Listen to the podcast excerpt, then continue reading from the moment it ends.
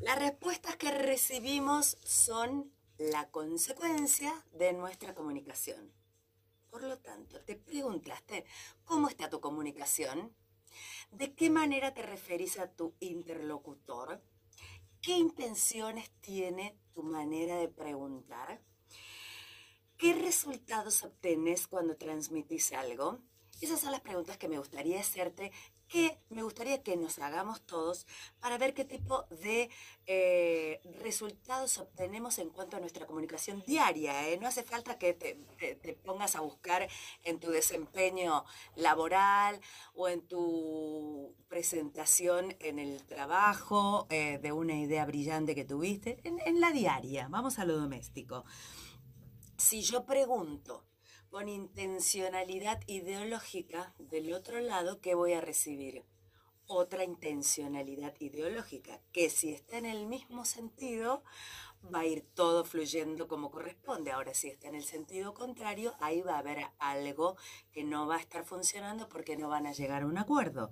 Si yo no soy clara al plantearte mis cosas, al plantearte una idea, al hacerte un planteo o un reclamo, del otro lado, ¿qué voy a recibir? Malos entendidos. Si yo lo que hago es em, pensar y decir lo que pienso en forma respetuosa, ¿qué voy a obtener del otro lado?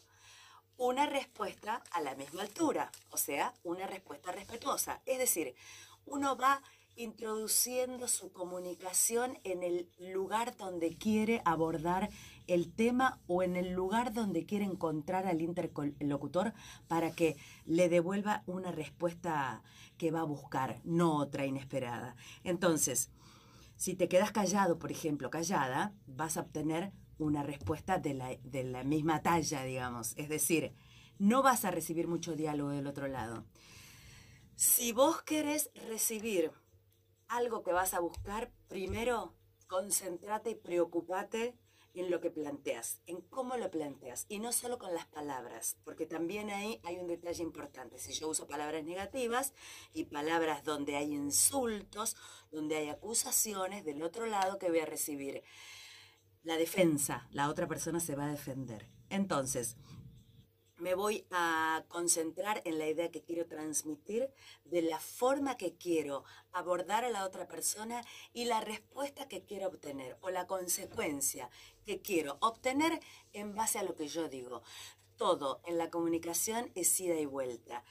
Todo el estudio de la retórica tiene que ver con el ida y vuelta, con la óptica donde yo la planteo. La retórica tiene que ver con la comunicación en los seres humanos. Y de eso estamos hechos, de comunicación, de vínculos, de conectar y de un diálogo por sobre todas las cosas, sea con palabras, sea con el cuerpo, sea con los gestos o también con los silencios. Comunicación efectiva en la super mañana del viernes con...